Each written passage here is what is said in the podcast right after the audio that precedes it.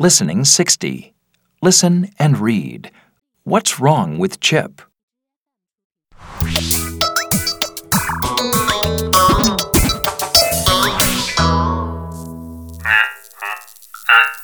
I don't feel right, Professor. Chip? Chip? Why aren't you working? Have you been switched off? You haven't been switched off. Has your battery been taken out?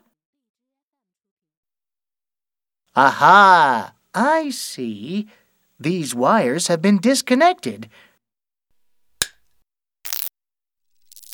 Welcome back, Chip. Oh. Thank you, Professor.